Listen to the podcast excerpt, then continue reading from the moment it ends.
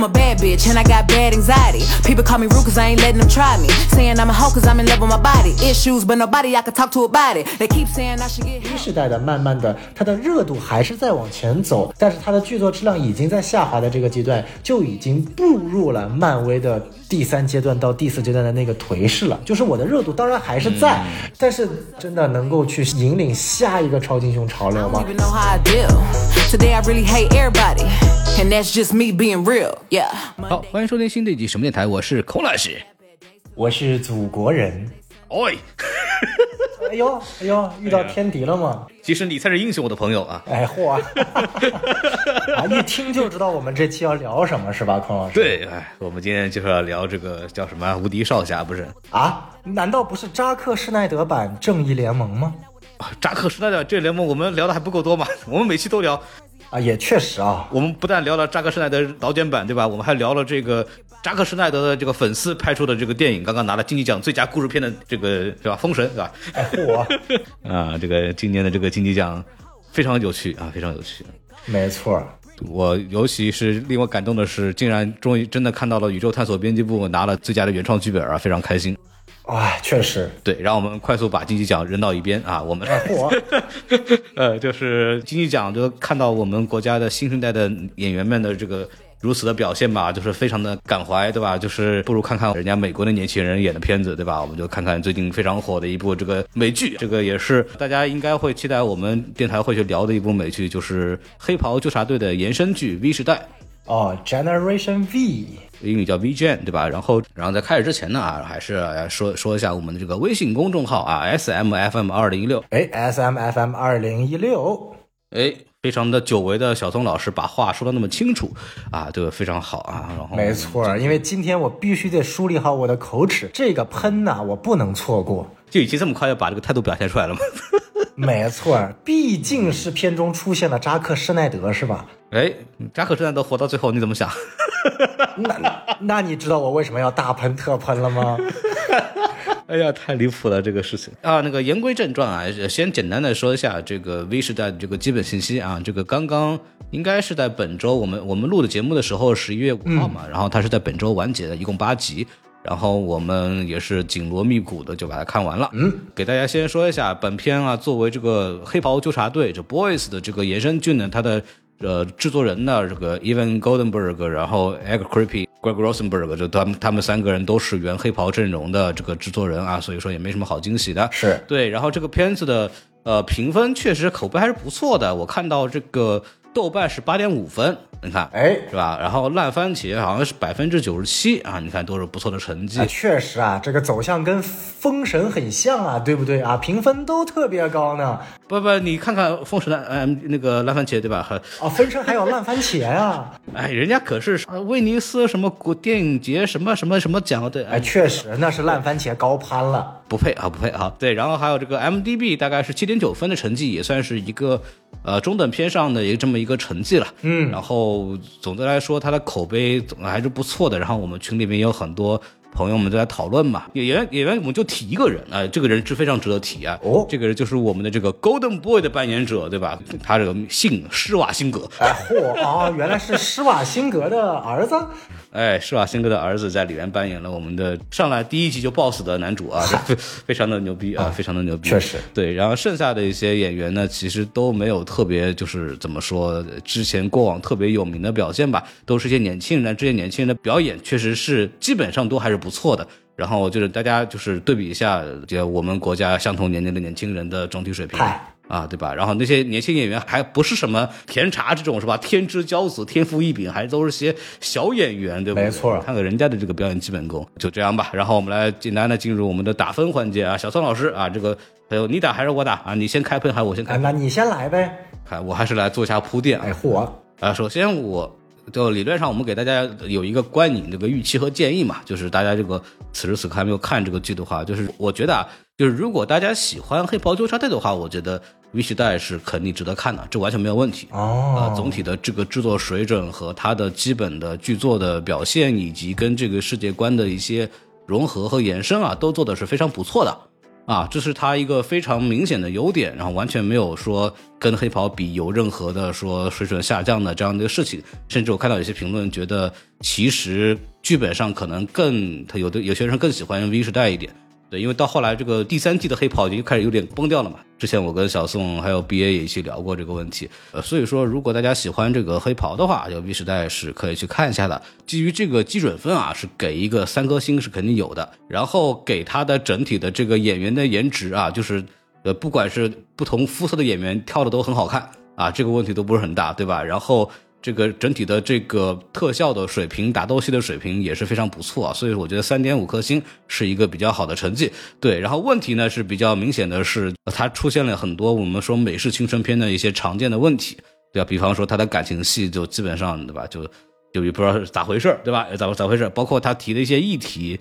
呃，相比于之后我们会提到一些同类型的作品，比起来还是有一些。浅薄了一些，我觉得，就是你作为一个下饭，不能也不能说下饭，这个有点恶心，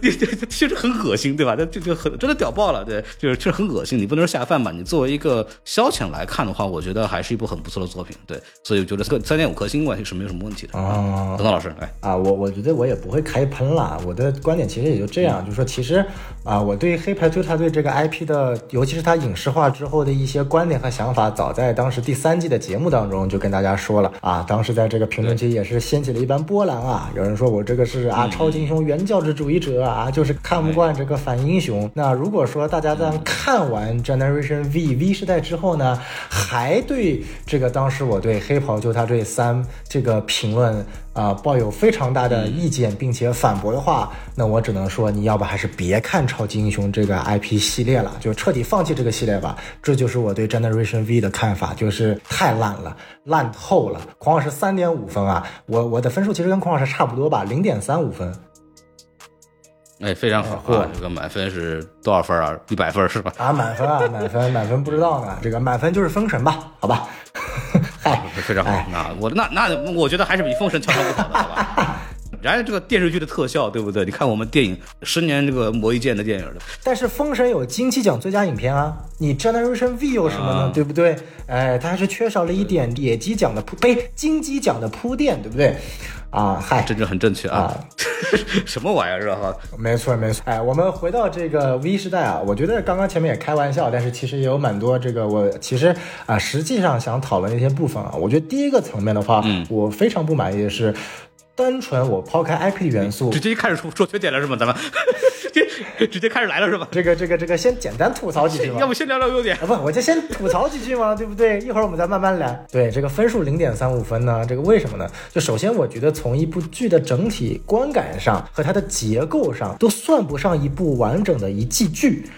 为什么这么说？就是它像是《黑袍纠察队》第三季和第四季之间出来的一个小的一个短片预告，它根本就不算是个衍生剧，因为它所有在这部剧里面埋的问题梗，其实都没有在结尾至少有一个相对来说比较完满的 pay off。我们正常看一个美剧，我分好几季，我肯定会留一些悬念嘛，对不对？有些所谓的终极大反派啊，或者说是在纪委给你铺一个下一季的内容啊，为了让这部剧能够得到一个续订，这个我能理解。但是你在剧中提出来了一个非常非常大的一个阴谋，然后你在整个剧的末尾，首先是非常突兀的戛然而止。然后第二是完全对这个阴谋没有任何的叙述，纯纯的把它放到了我不知道是放到第二季还是甚至是黑袍纠察队第四季去描绘，让我感觉就是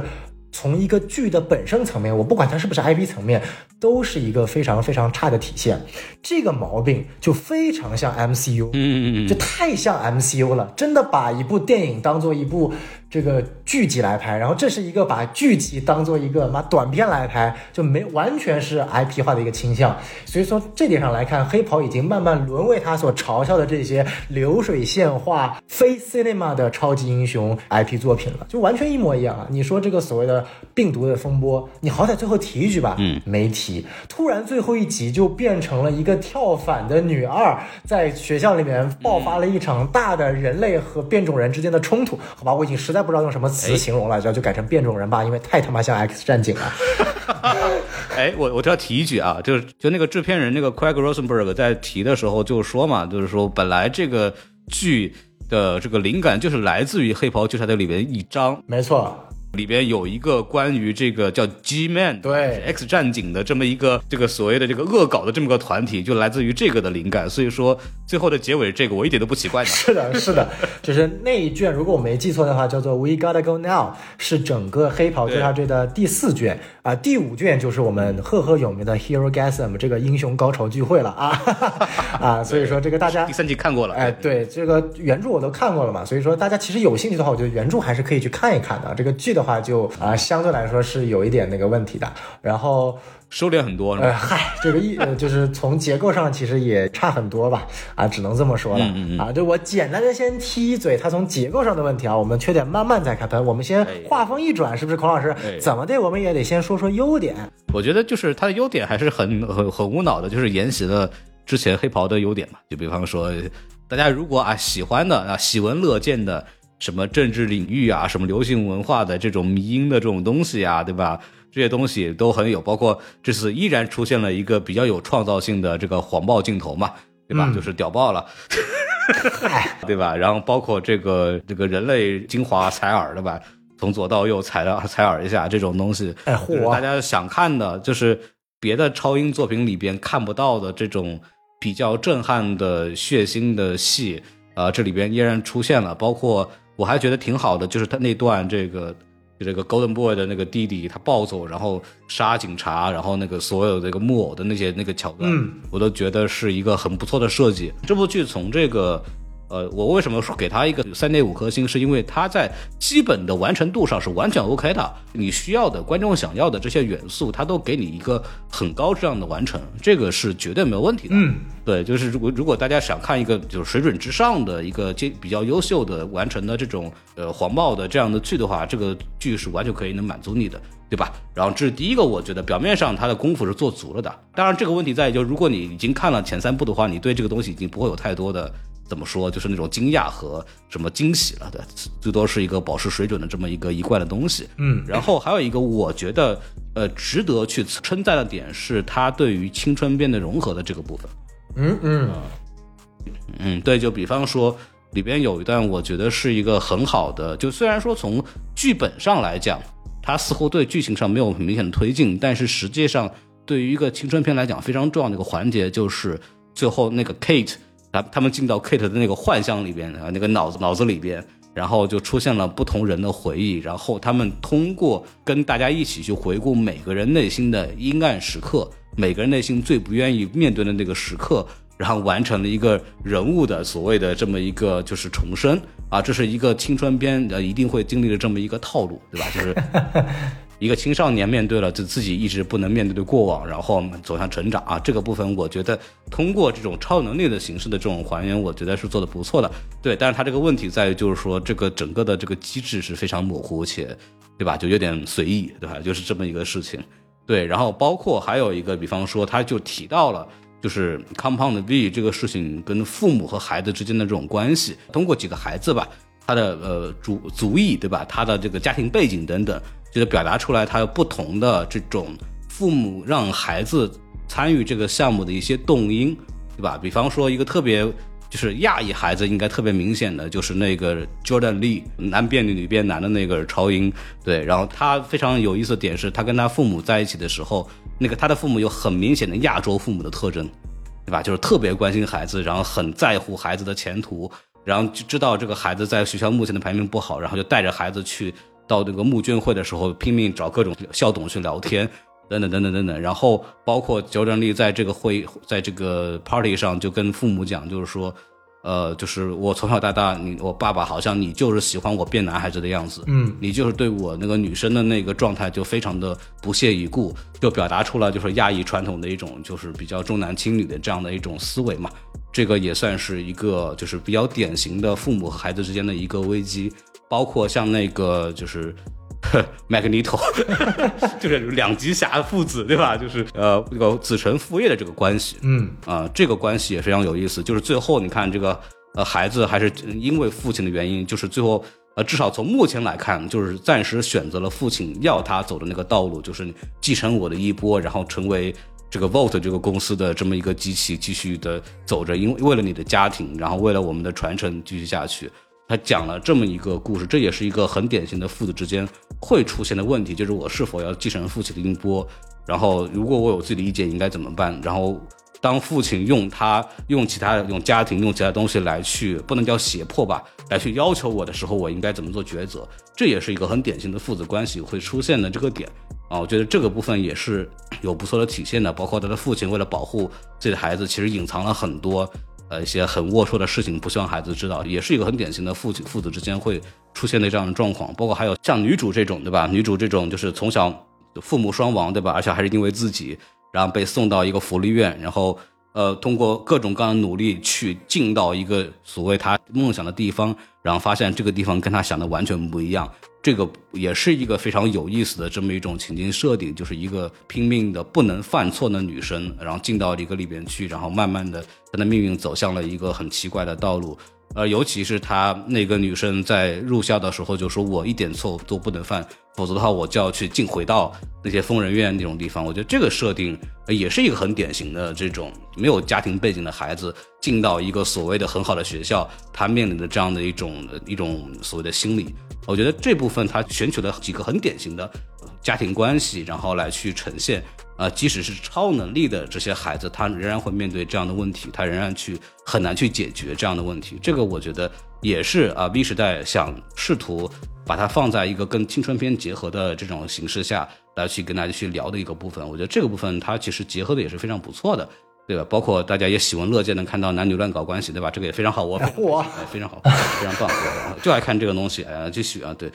什么？孔老师没有想到如此的这么恶趣味，这不就是我们看美国派这种东西愿意看的东西吗？啊，你承不承认吧？我没有看过美国派，我还是比较清纯的，不好意思。对对，就就确实，比如说 Gossip Girls 啊，就是类这种类似于我们传统的那种很传统的美式青春片该有的东西，对吧？青春美少女瞎搞八搞啊，我没看过，我只看过国产青春片《少年的你》，少年确实还不错呀，对吧？啊，对对对。然后说回来，就是，还有一个第三个地方，我觉得啊不错的，就是它作为一部，就刚小宋有一个很大的喷点嘛，说它作为一部这个独立的这个相对独立的影视作品，它是变成了呃黑袍纠察队的一个预告片儿，可以类似于这么说。对，那其实本来确实也是我们的制片人的一个目的，呃，就是这个制片人其实也讲了嘛，这个片子它其实为这个黑袍纠察队四确实是呃有一个非常重要的作用，就是引入了这个我们的病毒嘛。对吧？然后确实这个部分，这个剧也是为了整个为了这个病毒的引出而去服务的啊。这个我们先放到一边啊。这个本来也是这个剧剧作的目的之一。我说它比较好的是，它有很多通过《黑袍纠察队三》的很多呃事件的这样的时间点，比如通过新闻啊等等方式，来去很好的很流畅提醒大家，就说这个故事大概发生在什么什么环境里面去。然后黑袍纠察队的一些大事件对这个 V 时代的这个剧集的故事产生什么样的影响？我觉得这方面做的是很流畅的。就是他在宇宙结合方面也是做的非常好的，所以我觉得总体来说这部电影它这个水准呢还是非常不错的啊。我的这个优点这个陈述如下啊。哎，好，这个孔老师也是非常好的这个讲述了一下这部电呃这部电视剧啊它所存在的一些优点啊。来到我了，呃，其实哎，尽管我前面喷的很严重啊，但是我确实呢优点啊也说不出来几个啊，但是还是能呃嗨，但还是能说出来几个的啊。第一个呢，我觉得相对来说比较好的是它还是比较反套路的。我这里指的反套路是指什么呢？就比如说，你当时如果说你是关注过在开播前的一些前期的预告呀、铺垫啊，嗯，啊，你会以为整个。电视剧里面当中的主角，或者说整个小队中的头头，会是由啊施瓦辛格的儿子帕特里克施瓦辛格饰演的这个金童啊 Golden Boy，啊，然后大反派呢啊就是由这个非常著名的演员 Clancy Brown 啊，就是那个校长饰演的，因为他演反派演太多了嘛，就你会感觉就是你会带一个预设，就是感觉这就是反派和正派之间的这个绝对人选了，但是在第一集就会告诉你，就是我靠，这两个人也全他妈挂了，就是这种在看到第一集结尾的时候，我。哎，反派居然在第一集就被大主角给烧死了！什么？大主角自己把自己给自爆了啊！你会在那一瞬间马上会有往第二集看后续发展的一个由头和一个噱头。所以说，从一个剧集本身的商业性来说，以及去吸引观众如何去更好的去看这个剧集，进入这个剧集的一种沉浸感来说，确实不得不提《黑袍纠察队》以及 V 时代，就像他们在这个整个《黑袍纠察队》宇宙观中想体现出来的那种媒体对于人们。们认知的控制而言，它本身也对我们这些观剧者的一种控制或者是一种拿捏，还是非常非常到位的。嗯，因为我们知道《黑袍纠察队》做的最好的一点就是这个 IP，它是深入我们现实社会中的种种方面的。呃，如果看 YouTube 的频道啊、Twitter 的频道啊，他们都会自己发一些，就感觉好像真的这个啊，这个 Vote 这个企业在现实生活中的 YouTube 有一个专门他自己的频道啊，里面都会发一些学校的宣传啊，然后每个超级英雄的访谈啊，这种现实和虚幻的结合，它整个全媒体通路的模式，再配合上这些剧集当中的一些爆点、闪光点，其实确实能够吸引一大批一大批的粉丝。啊，这点我是确实不得不赞同的。从一个商业性的逻辑来说思维，然后第二点呢，我觉得相对来说做的比较好的一点，就是我也很认同孔老师这部剧我们先不谈它从结构和剧作角度，就从完成度而言，还是依然非常高的。啊，然后他也基本上打通了这种类似的年轻超级英雄，他陷入所谓的烦恼、这个沉闷以及一些呃所谓的童年的阴影，然后通过一种特殊的模式给他解开童年的阴影，来让这个他获得新生的力量。虽然，但是啊，这个点我也会之后再缺点说，它太符合传统超级英雄的套路了。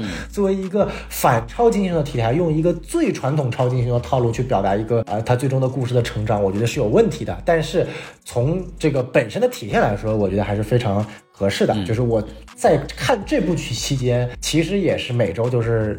追的非常勤的，嗯，那相比而言，洛基二就是不同的。洛基二其实只有六集，到我们今天节目出的时候还差最后一集啊。尽管我待会儿会说洛基的第五集，我认为已经是封神般的存在了，但前四集的节奏在我看来是非常非常差的，甚至就是我到了我更新我都不一定在第一时间会去看的。但 V 时代一般我而言，就是只要我发现它更新了，还是会在第一时间去看的。嗯，所以说它对于这个我的这种关注度的把握、剧情的紧凑性，我觉得这两点是我觉得来说比较好的，我认同的优点。对我。我非常同意，其实对这个剧，我其实在看的时候一直在觉得他埋扣子埋的特别好，呃，他每次的结尾都结得非常的就是啊非常突然嘛，对吧？对，然后每次都埋了一个坑，然后大家都会像看，包括呃他就是众人失忆的那个部分，他用了一个非常有意思的跳切，然后切到了一个完全无关的镜头，然后这种手法其实呃相对于我们一个商业的这种作品来说都是很大胆的。啊，都是之前其实不太会去看到的这样的一种方式，我觉得他在这种技法上的创新是非常非常有意思的。然后包括他在剧中里边去埋那些梗，他第一集的时候其实就已经把就是一个本剧最大的一个很大的点，包括那个我们说的关键词那个 woods 这个树木的那个实验室，然后那个主角的弟 Golden Boy 的弟弟 Golden Boy 的 boss，然后他们之间几个人的关系。然后这个小女孩身世第一集其实信息量给的非常足，就是把或整个支撑起整个故事的那个这个所谓的悬疑的那个案件的这个这个头啊，其实都已经埋得很好了啊，这也算是一个美剧的典型的优势。我觉得这个剧它在这方面来讲做的都非常不错，就让人看下去的这个。这种技巧的这种铺陈也是非常见功底的，这个真的是我国产剧真的应该好好学一学，真的是非常好。哎，确实确实，就是我觉得这些都是在这个剧当中可以去体现出来的。其实这些优点也是啊，本身黑袍纠察队它作为一个影视化的 IP，它一直擅长的地方。就是说，尽管我对这个 IP 有很多从对于超级英雄的理解，或者说这种呃反超级英雄的狂潮不是特别认同，但我们抛开这一切啊，所谓的我这些带有原教旨超级英雄主义的一些想法，纯粹。从一些剧作上面的一些套路来说，这个这个我都不知道是夸他还是贬他，就是他套路玩的太深了，他太套路了啊！但是套路不仅仅是一个坏的词，套路之所以成为套路，就是因为它有用。对，所以我觉得在质点的实用性上。呃，我可以说 V 世代以及黑袍纠察队，它的创作者、它的制片人是非常懂我自己要干嘛的，就是他就是非常明显的要体现出来，就是呃，他甚至我觉得比 MCU 更进一步的是，我就是反 cinema，我就是做一个所谓的叫做呃主题公园式的这个作品，但我丝毫不掩饰我要做的是这个东西，而且我就要一条路走到通，主题乐园式的优秀的娱乐作品，我也可以做精，也可以做到一个极端啊，嗯，对不对？所以我觉得这点其实是啊，我其实在很。欣赏这个 IP 的一个一个一个内容。你有哪个桥段你会印象比较深刻的吗？呃，我可能会有三个桥段记得比较印象深刻啊。第一个就是士兵男孩出现的那个梦境中的这个时刻，我记得比较深刻。第一个是那个台词，确实妈的有点过于牛逼了，你知道吗？就是当时把我看傻了。骑在我脸上，我操！我靠！然后就是关于他就是就就是那段如何这个 self touch 的这一段的解释过于具体了啊，让我让我觉得太牛了。然后因为我们知道，呃，士兵男孩这个演员本身啊是一个比较有节操也比较正派的这个演员啊。哦。然后因为他之前在第三季的时候说过一个事儿，就是曾经第三季有一个片段要让他演一个特别大尺度的，嗯。然后他最后因为他自己已经是一个女孩的父亲了，然后他就说，因为我现在父亲的身份以及我本人真的无法接受如此下三滥、如此不堪入耳的一些这些这个情节，我拒绝演这一段，然后就。主创就把没有把这段就是以他来拍嘛，然后结果姚氏一面在 V 时代，然后他说出了如此具体详细的一些护狼之词，当时看到我确实还是有点震撼的。对我一个男生都看傻了呢。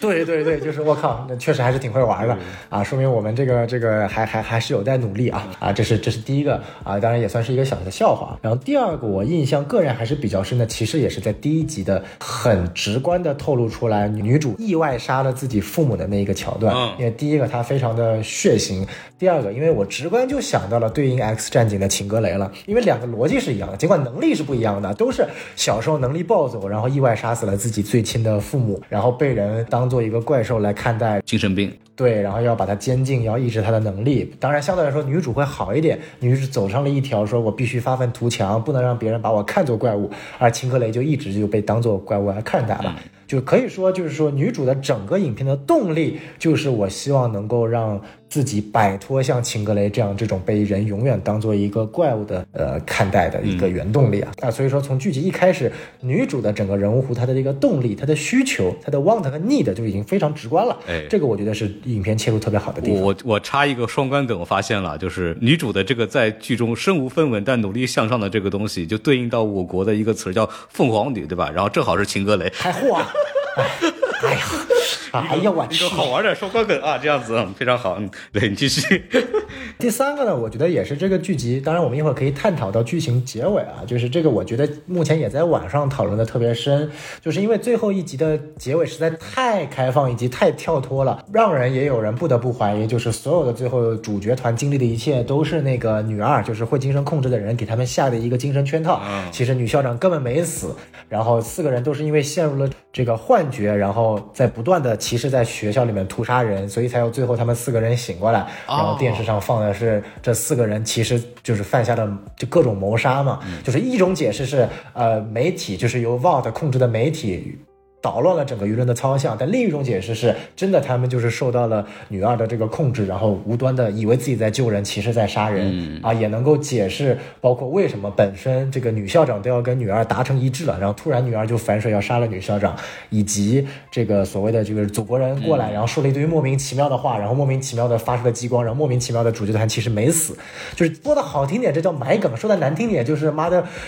过于过分的把这部剧戛然而止在一个不能让人接受的地方，就逼着大家往第二季去看。嗯啊，所以这个点我我印象深刻，是印象深刻在我不是很喜欢这种做法，但是这种所谓的让观众敞开想象的一种模式呢，也并非完全不可取，让我陷入了一个很矛盾的境地。嗯，虽然说就是主这就所谓的我们的正派主角团屠杀这个校园的可能性应该不大，就如果真的这么干的话，大家看的时候就。这个感觉不太好，对我觉得虽然这个脑洞非常棒，但是我觉得这个应该不至于往那儿走。说到这儿的话，其实就我自己其实比较喜欢的桥段，还是一些就是非常典型的那种美国。校园生活的那种，就反正里面各种各种 bitch 都有。就我我说的这个 bitch，就是比方说那个什么假装去给那个 这个变小少年道歉，然后旁边有个人在那录，然后 就就是这种青少年就或者是年轻人之间的这种呃被 social media 化，就被我们被社交媒体异化的这样子的这种人的行为，这种这种点就抓的很好。就比方说还有一种就是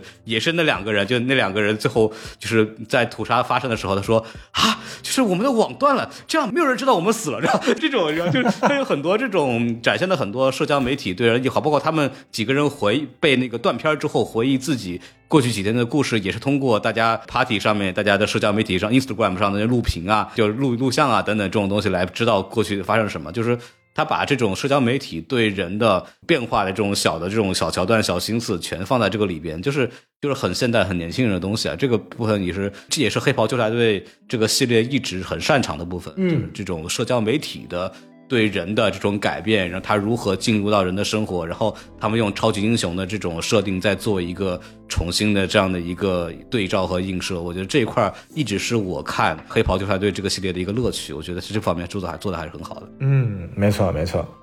然后是不是我们就可以进入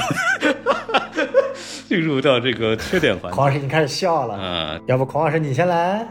对，这个是这样，就是我觉得。呃，首先，当然我我还是要先说一下，就是千万不要听到这个零点三五分啊，然后都觉得我们觉得这个片子一文不值，不是的，就这个片子的基本盘完全没有问题的。但是我们接下来聊的问题，可能是一些怎么说呢？就是我们看了这么多超英作品之后，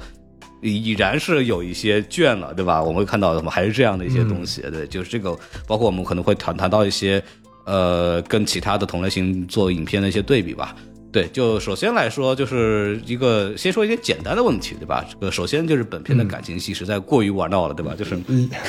过于离谱。就虽然说我们对这个美式的青春片有一个预期嘛，就大家小时候如果看过很多的话，反正这种排列组合睡一遍的这种事情不少见了。对，但是这个本片的这个感情戏确实是有点怎么说呢？就是不知道咋回事对，就比方说那个。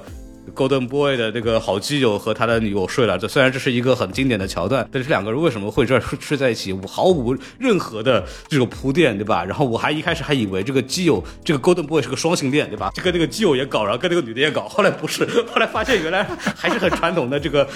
这个基友和女友搞在了一起，然后这个事情，但是他们两个为什么搞在一起，完全没有任何的所谓的铺垫，甚至说其中我们刚刚提到的那个梦境的那个桥段或者回忆的那个桥段。还把这个偷情的这一段作为一个很重要的激发点去做，然后我觉得这块就做的很不好。包括 Jordan Lee 和这个女黑人，这个我们黑人女主的这个关系，我到现在都不懂他们两个为什么会在一起，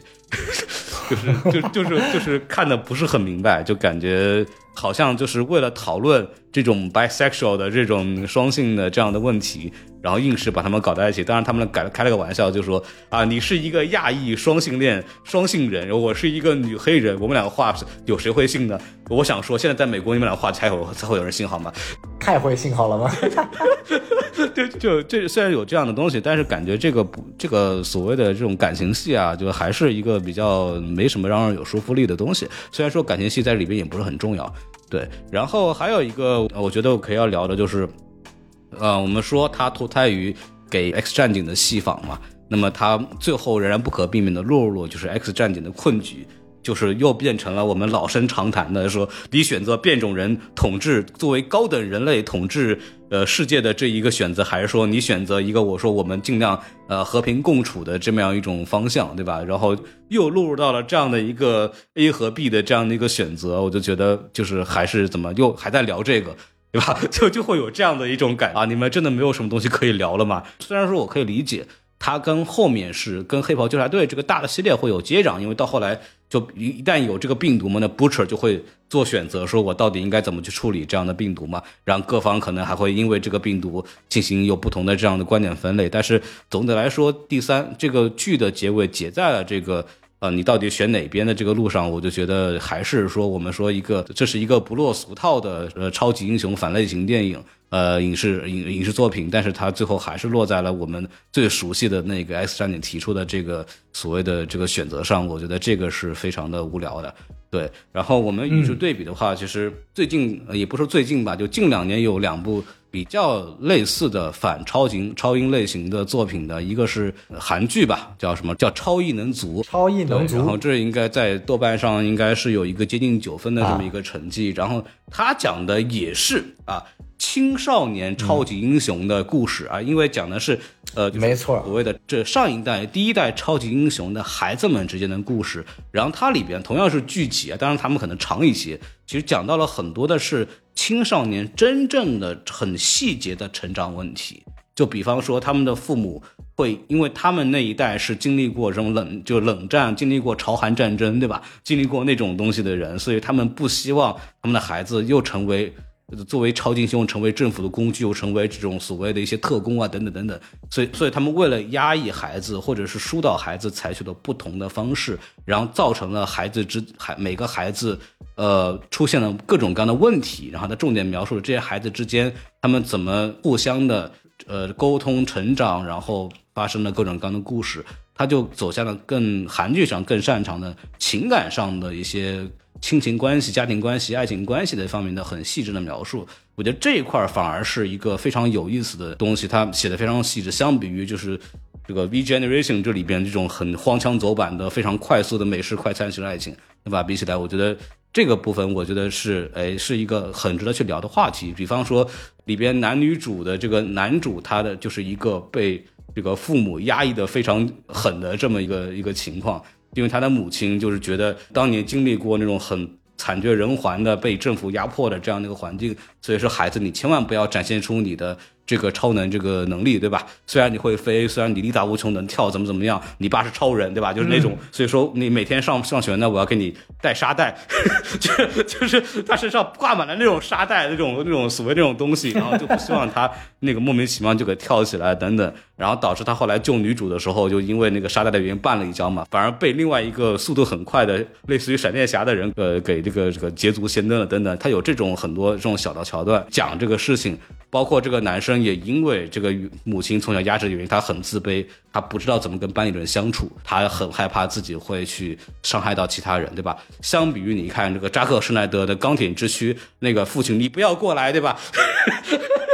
对，我觉得还是要好处理的好很多。对，就这方面，我觉得，呃，就像那个超异能族这一块儿，他重点去描绘了超级英雄的少男少女之间，他们怎么去呃应对这种所谓先辈带来的负担这一块儿，我觉得做的要比这个美式的超级英雄的电影要好了很多。对，然后相比来说，还有一个就是，比方说我们讲说一个动画片吧，这个倒是美国的，叫《无敌少侠》嘛，然后它其实讲的也是一个。嗯，超二代的故事，那这个部分其实重点讲的是这个孩子跟父亲之间的关系，但是这个会比较传统一些。这个呃，孩子相当理解为他是，你可以理解为这个孩子是超人和路易斯孩子。这这里边的超人呢，他的逻辑就有点像曼哈顿博士哦，这个他也是个外星人，他这个种族他的背后的历史就是未来为了侵占其他种族，因为他们觉得他们这个种族比别人高人一等。对，然后但是他的父亲在。地球生活的过程当中，然后跟一个人类的女孩相爱了，然后生了孩子，然后看着这个孩子一点点长大，最终终于这个男主角，我们这个孩子，我们这个孩子叫格里森，对吧？就是叶一的名字。然后终于长大了之后，这个孩子最最终终于发现，原来父亲是整个那个他那个故事里边一个。屠杀了正义联盟，相当于这个组织的这么一个罪魁祸首。嗯，然后他那个孩子就问那个父亲的时候，就问你为什么这么做？然后他父亲说，其实我并没有把你们人类当回事儿，我就是来入侵这个星球的。对，然后那个父亲还跟他说了句话，说，你看，等几千年之后，这这些你的所爱的那些人，那些人类的朋友，那些家人全都死了，这人类有什么意义呢？然后那个那个孩子给他来了一句说：“这些年之后我还有你啊，爸爸，对吧？”就是他用这种亲情的东西击碎了他的父亲的这一系列的这种言论，呃，包括他里边还讨论到了，比方说。他父亲作为一个超人一样的人物，对吧？很高大上，我们就应该解决打外星人，对吧？拯救地球啊，等等等等等等。然后，嗯啊，那帮其他的超级英雄，什么每天什么救猫咪啊，什么什么扫荡黑帮啊，什么扫荡这种街头巷尾啊，这种东西太低端了，对吧？然后孩子跟父亲以及他的母亲三个人在这个餐桌上对这个话题进行讨论，我觉得这是一个哎之前也没有去太多去讨论的问题，就是我们作为一个超级英雄，到底应该去哎以什么样的维度来去救助这个世界等等。我觉得这个无。敌少侠这一块，其实他在这个父父子之间的那种关系上，其实是做的更好的。然后里边还有一个台词，我觉得是非常好的，这个给大家分享一下。就是当那个孩子才十几岁，就在打棒球的时候，然后他的那个超人父亲刚刚，因为他才来地球没有太久嘛，然后还对人类的一切很不耐烦。哦，人类太弱了，对吧？就这种力量，怎么只能跳这么跳这么高，对吧？都都不太行，对吧？就很烦。他的妻子就是一个作为人类的那个母亲，就跟那个这个超人这个父亲就是说，虽然说对你们超。人来说，这一切好像都显得那么的无聊。但是，当你看到你的孩子因为在这里获得快乐的时候，难道你没有觉得一丝重生的感觉吗？你难道没有觉得这个人是很有意义的吗？它里边其实大量的这样的对这种超能力下的这种父子亲情的关系去击碎了所谓所谓的我们都说曼哈顿博士这样的这种超能力的人类去。俯视人类、普通人类的那种所谓居高临下的态度，我觉得这一块的讨论也是很有价值的。反正这两块东西，我觉得都是 Generation V 或者就这种剧集作为一个青春片的超级英雄题材的作品里边去术语去探讨的。所以我觉得啊，就给大家推荐一下这两个作品。对。黄老师没有想到，居然为了做这期节目，非常深入的也去看了这个超音能族和这个无敌少侠相关的作品。对对对啊，因为确实啊，因为一会儿我们也会聊更深的聊一些或者同类型的，或者说更多的超级英雄作品，在近几年来逐渐这个整个题材都略显疲态的情况下，是否正在突破自己？嗯啊，现在到了我的环节，其实我对于 V 时代更多除了讨厌之外呢，更多的还是一种遗憾和感觉他不思进取。对，就是他有太多可以承接在黑袍纠察队上去突破、去创新。去真正去重塑整个超级英雄皮态的可能性，嗯，但他依然在自己的舒适区去玩这个所谓的啊这个反套路和一些爽爆的一些内容啊，这个是我觉得从超级英雄这个文化未来的发展上，以及对于整个流行趋势的一个讨论上，是一个不是特别好的地方。那具体呢，我觉得可以分为两方面，因为要去评判这部剧，你必须把它分成两个方面，一个是一个超级英雄剧，一个它是一个青春校园剧。我们先从超青春校园剧来说。首先，我觉得这部剧让我仔细想的时候，一个非常不适应的点就是说，它的选角非常非常的 cliche 刻板印象。举个什么例子啊？嗯，这部影片最后的这个女二，就是所谓的这个反派啊，这个叫做 Kate，对不对？你会发现她的选角是什么？典型的金发碧眼高挑美女形象。她的能力是什么？她的能力是可以通过触碰蛊惑别人、魅惑别人。嗯，她在影片中的具体表现是什么？cheat 了自己的优秀的男朋友，跟所谓的三人行同班里面的一个男二在一起，发展了地下的这个劈腿恋情。对。你会发现这些所有的内容都是一个非常非常刻板印象，对于金发碧眼类型的美女角色的典型塑造。嗯，我这都还没有讨论到它更深层次后面的一些发展，它的这个典型的一个选角塑造，就你会发现它在往一些已经非常大家都很认同的、都很了解了、都已经形成共识的一些方向去选择。这个它本身要去塑造的一个我叫做打破超级英雄禁锢、打破俗套、打破固有印象的一个观点，是完全完全。相悖的，就是你在说这么说的时候，你对他最后的那个就是魔头的这个反转，你是觉得也是完全落在这个俗套里面的吗？关于他这个小魔头的这个反转，我个人认为也是有问题的。第一，它不属于落到俗套的范畴里面，而且我觉得他是走在了另一个极端，就是没有任何的铺垫，他就突然变成了这一季的最后的反派了。这个是我不能够理解的，就是前面所有的铺垫都不足以让他有足够的。动力或者动能，就是我们经常说，如果一个人最后时刻跳反了，不管是他呃憋了很久跳反了，还是因为某件很重要的事情让我们能够理解他跳反了，他需要有一个叫做意料之外、情理之中的铺垫，对吧？嗯，这个角色 Kate 他的铺垫其实是意料之外，也是情理之外，因为上一个镜头他跟女校长之间，你比如说，哎，他跟女校长之间，他发现了女校长正在长期的这个叫做啊奴役他也好啊，控制他也好啊，他其实是缺少有一个专门的桥段来去。展现他的内心变化的这一点，其实在每一个主角团的身上都有出现。这个是我要去集体批的第二个层面，我们一会儿再说。就纯粹从这个结局来说，我也不是特别喜欢。就所以说我对于这个女二的整个选角的方向上，她的演员我觉得演的完全没有问题，也演的非常的这个就入木三分。但是我觉得从选角思路来说，还是有那么点问题的。而且我觉得这个选角思路也不仅仅体现在她这个角色上，呃，包括更一个让我觉得在选角层面我完全无法理解的就是两个亚裔双。性人的选角，就是这个角色从整个的判断上来说，因为我们也见过他在影片中的父母就是一个纯亚裔的角色，我不知道导演为什么非要把这两个角色全选成混血，就是你为什么不能给我只选一个亚裔角色？因为从影片逻辑来说，你两个纯亚裔的父母怎么可能生出来一个一眼就能看出来是个混血的角色呢？嗯啊，我完全不能理解。如果你今天想讨论一个亚裔的话题，请不要把这种混血的元素夹杂进来，我只会认为你导演选角他妈有问题。你不要跟我说你选不出亚裔角色，我们都都已经知道。在美剧里面，这种类似的可以完全承担这种角色功能的纯亚裔角色有很多，但你偏偏没有选，而且只选了两个。正好是混血的，带有一部分亚裔角色的，那我不得不想多了，是不是你认为亚裔角色本身的纯面孔和他们的心智是没法改变的，所以你要引入一个混血带有美国血统甚至欧洲血统、西方血统的角色来衬托出他已经接脱离了东方亚洲思维，已经开始慢慢西化了。这种东西我不想往这方面想，但导演的选择让我往这方面想。我觉得这个可能性是一个我们一直在讨论的问题。就是亚裔的人士在欧美的这种文化观念里边是缺乏性魅力的，而这个角色。理论上他需要很强的性魅力，所以说我觉得他的选角可能是基于这个理由。对，虽然我不同意这个没有性魅力这件事情，但是确实是我们从从上期我们就知道，就是我们虽然我们觉得刘思慕本身确实很有意思，但他无疑不是那个我们认为的是最有性魅力的那种男性，对吧？你谈到上汽，上汽就是刘思慕，我承认他是一个不丑也挺帅，但是没有性魅力的人。但是我不同意的是，亚裔角色在西方。存在很多具有性魅力的，随便举一点，林露迪，林露迪的性魅力绝对完爆这个叫做德雷克卢的这个莫名其妙的选角。女性角色我也可以随便找出来一堆，就绝对不是我找不到这样的人。而且这些亚裔角色的性魅力是在整个欧洲，尤其是娱乐圈社会是得到广泛的认知的。不然像林露迪这样的角色，他也也不会找到，因为林露迪他也没什么演技，他就是纯粹真的长得是帅，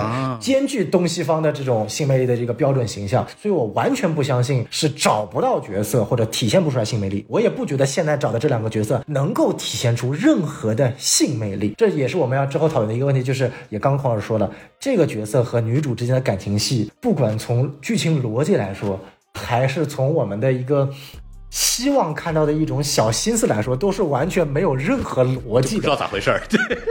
就完全不知道咋回事。就是如果你说 Kate。和我们的男二 Andre 之间的这个东西，呃，确实从道义上来说是很混乱。但是从我们演员的这个，就是从观众的这种小心思来说，哎，长得非常漂亮的女二跟一个也长得很帅的男二突然就 cheat 了在一起，这种逻辑从一个只能说从观众的角度，它是走得通的，它真的是走得通的，般配吧，我们就这么理解。对他看上去比较般配，对。对，但是这个 Jordan Lee 和女主之间，就真的我是感觉不到他们俩有任何的化学反应，不是说他们整本身的演员的这个颜值问题，是他们两个之间是没有任何的化学反应的，不像是会走在一起的人。没错，没错，这个是我觉得就是说我刚刚前面所说的，都是在一些选选角上和一些角色的匹配度上，我觉得会遇到一个可能存在的一个啊问题，这是我觉得整个第一块我不是特别这个。满意的地方，嗯，来，孔老师，你你说你的那个内容，你刚刚说那个东西，我基本上同意。但是我觉得我跟你不一样，是我觉得 Kate 这个角色选的还是各方面来说都还蛮好的。就是因为本来首先啊，就我们就说它是一个就是反套路剧嘛，对吧？然后他在反套路剧里边去用一个套路角色，然后最后他反转成一个小魔头这样的这种形象，我觉得。这个设计是我是我觉得他作为一个反套路剧我是接受的，这种反套路是 OK 的，嗯，对，就是就不算是一个可以 c 的东西。然后还有就是我觉得这个女主的这个跳反这件事情，我觉得是。比较好理解的，甚至我觉得它算是铺垫里面做的算比较好的，就是因为女主她在整个的过程从小到大的过程当中一直是被压抑的嘛，就是父母不希望你有这个能力，然后最后她也是因此被这个校长 PUA 嘛，然后就说啊，那跟跟我来吧，来我们学校，对吧？就特特别好，再也没有人压制你的能力啊！其实还是压制了，对吧？就是给他那个药。对，那其实那个女主就是因为她跟校长这种比较病态的关系，然后一直被迫的去做很多她自己，我们从剧情里边也能清楚的看到并不喜欢的事情。一直就她就一个傻白甜女主嘛，对吧？一直在说 I'm sorry，对吧？我不想做这个事情，对不起，但是我必须得做，对吧？对，就一直在讲 I'm sorry，一直在哭，然后一直在怎么怎么样。对，我觉得她这种不不想做这件事情的。感受以及被压迫以及被利用超能力的这种行为，这种过程，我觉得它都是很明确、很明确的展现在观众面前的。所以他最后，呃，我们叫跳反也好，或者他觉醒了，他觉醒了，就是说这帮，因为他那个校长是一个普通人嘛，就至少目前来看，对吧？就是我不跟你干了，然后那个什么，你们这帮坏逼人类就就压迫我们，我就那个赶紧是把大家都解救出来，然后我成为一个超人类的这么一个小领袖。我觉得这个反转是完全 OK 的，啊，我觉得这个是没有任何问题的，而且他就是你作为一个就典型傻白甜样貌的。这个小女生最后去跳这个小魔头，这个方式也是一个哎，我说哎，还有点意思的这样一个设计。所以说，我觉得这一块我反而是认可这个呃这个主创去做的这样的一个一个安排啊。对，哎，这点其实我觉得也跟孔老师有个很有意思的这个讨论啊，这这个正好就涉及到我觉得这个整个剧集它的第二大缺点，就是它缺乏每个人物的真正意义上的心路历程的一个细致描绘，太浮于表面了。这个差异就导致了我跟孔老师在这个女二身上最后的一个啊、这个区别化的一个观点啊，就是我能够理解孔老师说的这一点，就是说我通过选一个 cliche 的选角，最后做出了一个非 cliche 的动作来完成整个这个角色的一个人物弧的一个设计。这个从逻辑上来说，我是绝对同意的。但我觉得特别差的一点就是什么呢？就是他的心理历程是这个样子的：从被女主就是这个 Marie 发现了，哎，他其实就是那个整个团队中的反派，他一直是听从女校长的。到最后他良心发现，跟团队的人说了，然后团队经过了一集的这个这个一开始排斥他、讨厌他，到最后谅解他，他又重新融入这个团队。哎，到这里我觉得是一个比较合理的一个结果。然后到了影片倒数第二集呢，他又突然被女校长叫回去了。然后这个时候呢，女校长又发挥了她特别牛逼的 PUA 功力，又说了一堆说啊，然后那个时候呢也是合理的。然后正常按照套路，理论上应该是他就。啊、顺从了女校长，然后又变回了一个被女校长控制的傀儡。因为到这一层，我觉得是有一个非常明显的对照的。嗯这个对照我觉得好在什么地方？就是女二她的超能力是控制别人、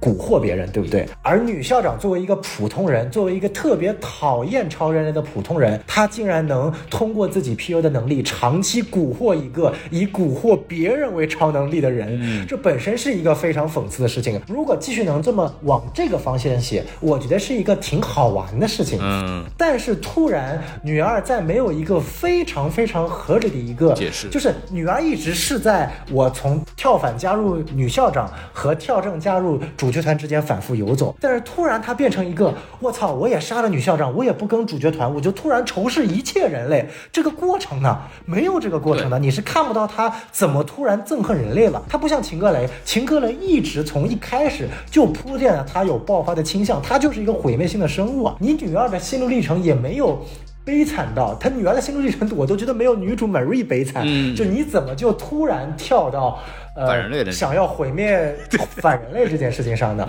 这个问题，我觉得其实是不止出在女二一个人身上，就是所有这些角色啊，就都他都有所谓的叫做简单的短浅层，通过女儿的那个梦境，在剖析自己的一个叫做灵魂至暗时刻。但这个灵魂至暗时刻呢，太套路，太浅显，就像他妈走个过场一样，每个人五分钟就在这个场景过完，没时间了，下一个人，真的一点都不仔细的剖析，而且啊，而且这都是之前发生过的东西，就是我们都已经看过了。包括出轨这件事情，他们之前已经睡过了，我们也不觉得很突兀，对吧？对就感觉都已经有过的事情，然后感觉没有深挖，没错啊，只是说把这个东西再演了一遍，然后让其他的人知道，哦，原来你过去是这样，对吧？就感觉是就这么一个事情。没错，没错，我宁愿我们有八集，我其实每集的主线我只要有一半的时间，另外一集我每一集专门描绘一个角色的他的心路历程，我觉得都比现在的节奏好一点。开端嘛，哎嗨，就是可能没有节奏像现在的这个走的这么快，缺乏了一点点的观赏性。但是它的这个影片的深入的这样的一个讨论，对于每个人物内心深刻的这个复杂性，其实我认为更有利于这个 IP 的发展。因为说白了，现在请的这些演员都是没有名气的人，我相信都是成本很低的。嗯，去拍 V 时代的一个原因，除了呃是因为我黑袍纠察队第四季慢慢演员片酬高了，制作成本高了，我需要周转的时间高了，那我中间需要个衍生剧稍微来保持这个 IP 的热度。另外一个层面，当然也是希望我把这些不知名的演员捧火，对于我这个 IP 也是有好处的，对吧？这个典型的漫威思路。那你想真正捧火这些演员，你不得从他这些角色的真正的心路历程去挖掘吗？你现在看完这个剧，好吧，女二怎么怎么跳反不知道，男二身上除了他有对于男主这个出轨的愧疚和一些他跟自己父亲的莫名其妙的一些所谓的两代之间的这个压制，到最后的和解也是莫名其妙，就突然传位给他 polarity 的称号了。嗯这个男主没有其他任何的心路历程，女主我都不用多说了。在看到这部剧大概中间第四集的时候，我甚至觉得女主就不是女主，因为她被完全边缘化了。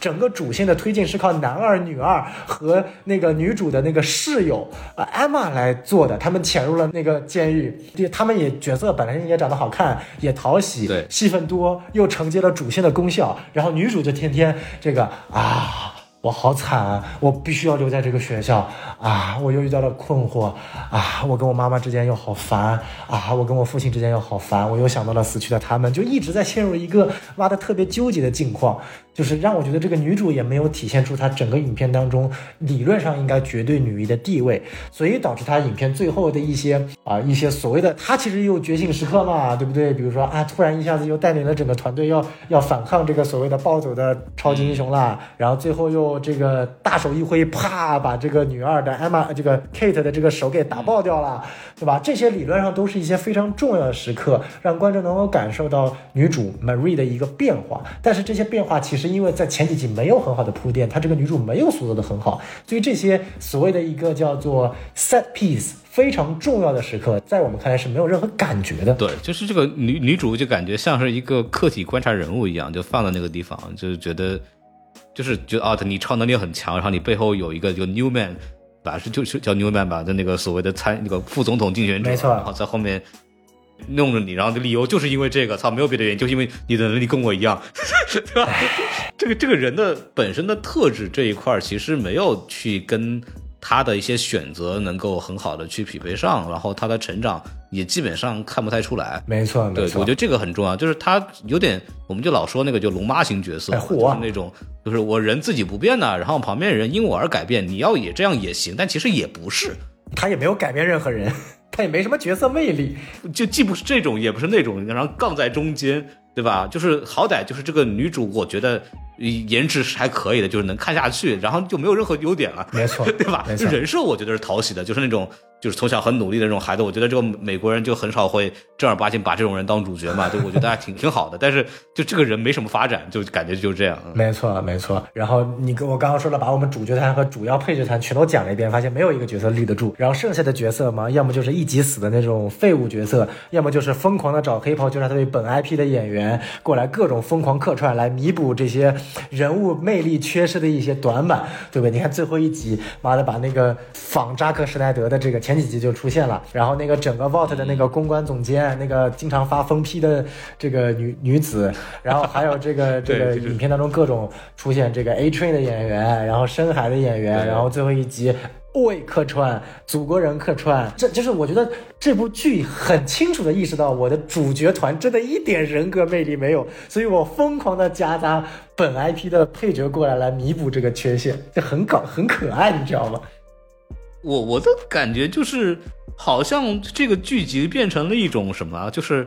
啊，好像我就是临时应付一下。对，对，就是哦，他出来，哎，但是你别说，他还被续订了，就是口碑啊什么都还不错啊，。当然了，对，就是可能大家还是喜欢，还是喜欢看青春美少年、美少女们之间的瞎胡搞，然后有点这种黄暴的东西，大家还是愿意看嘛。但是感觉就是叫不像，相比于黑袍纠察队里面角色来讲，好像没有那么的吸引我。我觉得这对，这就是我们一直在聊的一个问题。没错，嗯，就是同样，就因为孔老师刚刚前面讲了超异能族，就是同样在把青春剧和超级英雄剧融在一起的这一件事情，你会发现，就是作为一个美国天生有就是整个超级英雄的土壤的一个根基和这么多的参考对象。居然从整个剧情的走向来说是被，嗯啊、可以说是被超异能族完爆了啊！当然，你可以说超异能族我一季有妈的二十几集，我 V 时代也一季只有八集，演员体就是剧集体量不一样，那确实。但是你这个东西呢，你怎么说呢？就是说你，那你谁要把 V 时代就拍成这种妈的就只有八集，然后过来当边角料去拍拍的东西呢？你完全可以去好好的发展，真的做出来一部，就是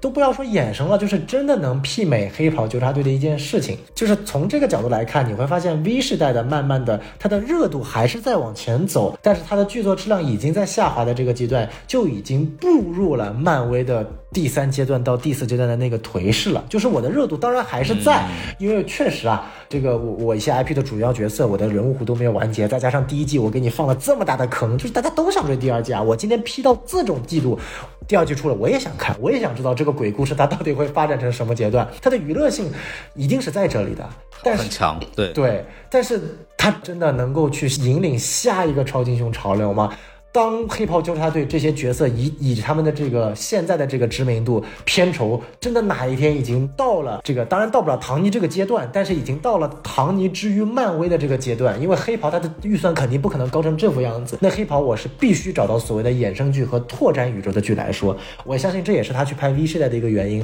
但是目前从 V 世代的这个角色来看，其实他并没有通过一季成功把这些角色立住。我们就是我们刚刚一直在强调的点是，他没有开拓出一条新路来，最后还是落在一个我们很熟悉的东西，就是一个青春美少年、美少女的这个故事，加上一个黄包的镜头的这样一个大家都喜闻乐见、肯定能赚钱的这么一种东西在上面对吧？就觉得还是很可惜，在超英这个题材上没有像像无敌少侠或者这个超异能族这样的突破。嗯，我觉得就是这个部分是一个我们觉得对这个剧集的一个最大不满吧。对对，就 V 时代最终给我的感觉像什么？它像是在一整季的黑袍纠察中中间相对来说比较跳脱的其中一集。哎，你看，我就拿这一集，以女主这个叫做 Marie 的视角去拍她进入这个 Vault 自己成立的一个大学，然后认识了一帮身边的朋友，然后结果在她突然发现这个大学背后其实有个隐藏的秘密，然后这个秘密跟 Vault 公司有关，是主线的一个角色，他其实想要做一款病毒，想要杀死全人类，然后结果导致整个学校的暴走，然后结尾女主。然后可能死了也好，或者怎么也好，然后祖国人或者这个 OA 出现，然后接上了这一个所谓相对来说跳脱的一集，在整个呃剧集当中的一个啊这个关联性，也引出了比如说病毒啊，或者说是一个内容，就它特别像那种容易封神的一集一季美剧当中的其中一集，你知道吗？但是你把它扩充成一整季，效果真的非常差。然后就说到这儿的话，其实我就把剧集的这部分聊完了，其实结论就很明显了，我们就不反复强调。就是我觉得可以借此机会，我跟小宋在聊节目的时候，你说就是干脆放大一点聊，就是更从这个地方看，就可以聊聊说。超级英雄的未来嘛，就我们都知道这个惊奇队长二吧，对吧？又扑了。嗨，对对，他还没上呢，你别那么大的，你就说他百分之九十九基本上扑了。预预售赶上闪电侠了，你就想吧。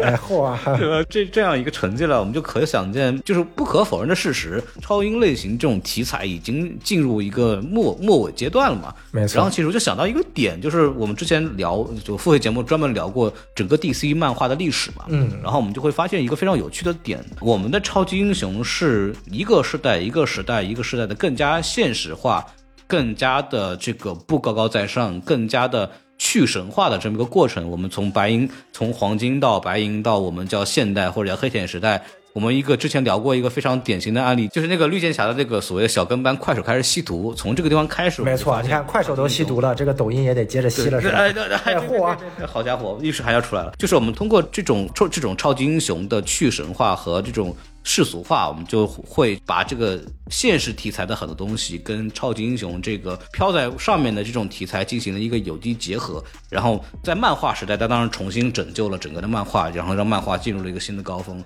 然后我们通过我们这几年，比如黑袍啊，或者超异能族啊等等这些题材，我们就会觉得，包括现实主义题材这这这几年在电影行业本总总体来说，它也是。有一个很强的票房竞争力，尤其在中国，对吧？嗯，这个我们一直在聊话题式的电影等等，就是我们在聊是不是现实题材，至于超级英雄的影视作品，是不是也像会像当年的漫画一样好用？就说它是否能够去成为一个之后超英类影片的一个出路呢？这个我们觉得是可以去聊一聊的。小宋你怎么看？呃，对于现实题材而言的话，我个人是这么理解，就是说。本身我一直认为超级英雄这个系列这个类型，它不管从漫画、动画、真人影视、游戏，它所有这一切的根基，其实在超级英雄这个类型的内核核心其实是普通人。就是它本身，超级英雄这个题材理论上就是应该是现实主义的。就是在我的观点里面，现实主义不是超级英雄接下来下一步去发展可能走的一个道路，而是超级英雄想要去接下来下一步发展，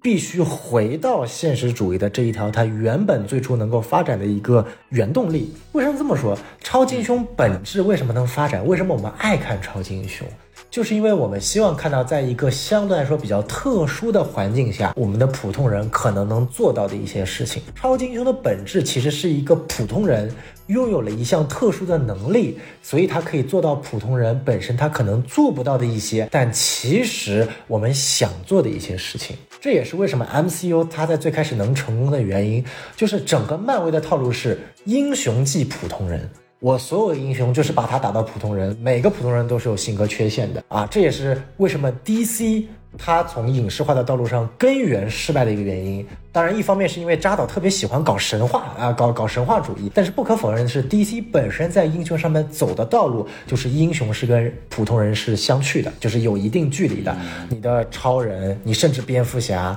啊、绿灯侠，他会有很多凡人的烦恼，但是他的定位相对来说是高一点的。所以我们可以说，DC 容易出史诗，但是史诗它不一定卖座。这是一个很有意思的一个一个话题。那我认为黑袍纠察队为什么会成功呢？他就是把超级英雄和普通人这层枷锁给分开来了。对吧？他把超级英雄变成纯恶的超级英雄，我已经不具备普通人的这个所谓的真善美，或者说所谓的一些特质了，变成了一个纯粹通过超能力去去作恶的一帮机器也好，或者一个我们叫做非人也好，而把这些所谓的没有能力的普通人变成了真正的主角，变成了一个我去从弱小的普通人去反抗超级英雄机器的一种。啊，其实它也是符合整个剧作思路的一种以小博大的一种态度，对吧？超级英雄的套路就是我超级能力不行，我的反派很强，但我最终通过各种努力，我最后战胜了他。那黑袍纠察队一个逻辑嘛，我和普通人不行，超级英雄很强，但是你看，所有的三季过去了，请问有多少普通人，多少主角团在这个过程当中他妈获得了超能力？请问有多少普通人在这个过程当中已经获得了匹敌超级英雄的能力，或者找到了同样可以跟超级英雄对打的其他超级英雄作为自己的帮手？对吧？这这个这个套路其实是每个超级英雄题材都会去玩的套路，所以说我认为，嗯，归根到底，你想把超级英雄拍好，就必须切合我们每个普通人他身边真真切切可能遇到的问题，把它作为主角塑造的一个根基。刚刚前面光老师说了，超异能族为什么好啊？韩国人他本身不具备超级英雄这个题材的土壤，但他搞校园剧、言情剧，对于这些所谓的一些人和人之间的关系的剧，这他搞的这是韩剧最他妈出名的东西啊！所以他简单的套个超能力的皮，这就是一部爆款，对吧？人家是把角色和角色之间的剖析。关联和这种角色的困惑，把他演到了一种无与伦比的境地。无敌少侠也是一样，他最终讲述的是一个主角作为一个儿子，然后跟他这个所谓神的父亲之间的这种非常纷繁复杂的这种关系啊，这个是我个人觉得，呃，超级英雄或者说类超级英雄的主题应该去真正要去想的这个层面，我觉得是。很重要的。对，刚小东说的其实是我们说超级英雄跟普通人之间关系嘛。其实我在聊现实题材的时候，我其实还想到一个方向，就是超级英雄它的所造成的社会问题，也是一种现实题材的体现嘛。就我们觉得很好，其实有一个挺明显的这个方向，就是超级英雄会造成的社会问题，超级英雄跟 social media 之间的关系，跟社交媒体。之间的关系，超级英雄带来的人的分不同的派别，人之间互相的争斗，我觉得这也是一个呃超英跟现实题材的这种相结合。比方说，呃，我们等会儿可能会说到洛基，对吧？洛基在第一季里边有一个非常著名的桥段，是复刻了 DB 库嗯，那个劫机事件的这个东西，它进行这么一种相结合，就会都会让这个剧集更有趣。然后我的逻辑是，他通过这种方式更加的跟观众拉近了距离。然后会让跟观众有一种，就是一个是猎奇方向的一个一种欣赏，还有一种可能就是说他会有一种感同身受。哦，这个历史事件我知道。哦，他就比方说，我为什么很喜欢第一站，就是《X 战警》第一站，就是我就很喜欢那些跟历史事件、跟社会的呃大的方向、跟社会的大的这种转变有关系的这种呃超级英雄的连接，我就非常喜欢。我觉得这是一个我喜欢的超级英雄改编的一种方向。所以我会觉得啊，我说的这种类型的现实题材的这种改编，可能是一个让超级英雄更有活力的这么一种方式。然后小宋刚刚提的一点是一种现实题材是如何让超级英雄更有人性。对，我觉得这也是另外一种，我们就没错，漫威的这种蜘蛛侠啊这些角这种角色，在当时来说，它也是创新的，就是因为它让超级英雄更有人性了。当然，更有人性这一点，我觉得是之前其实就已经很多的这种呈现了，在新世纪的时候就已经大量的影片在做了。我觉得就是在这种跟